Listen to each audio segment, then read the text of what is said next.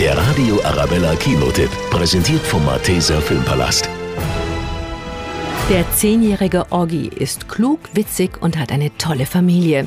Doch er wurde mit einem Gendefekt und einem entstellten Gesicht geboren und das macht ihn zum Außenseiter. Niemand will am ersten Schultag neben ihm sitzen und die anderen Kinder machen sich ständig über ihn lustig, was seinen Eltern fast das Herz bricht. Würde ich so aussehen wie er, würde ich mir einen Sack über den Kopf ziehen. Ich weiß, dass du es nicht magst, aber ich liebe es. Es ist das Gesicht meines Sohnes. Du bist nicht hässlich, Oggi. Das sagst du, weil du meine Mom bist. Weil ich deine Mom bin, zählt das am meisten. Ich kenne dich nämlich am besten. Man braucht keine fünf Minuten, um Oggi ins Herz zu schließen. Und auch wenn der Junge einen schweren Weg vor sich hat, hält er ihn mit viel Mut und Tapferkeit durch.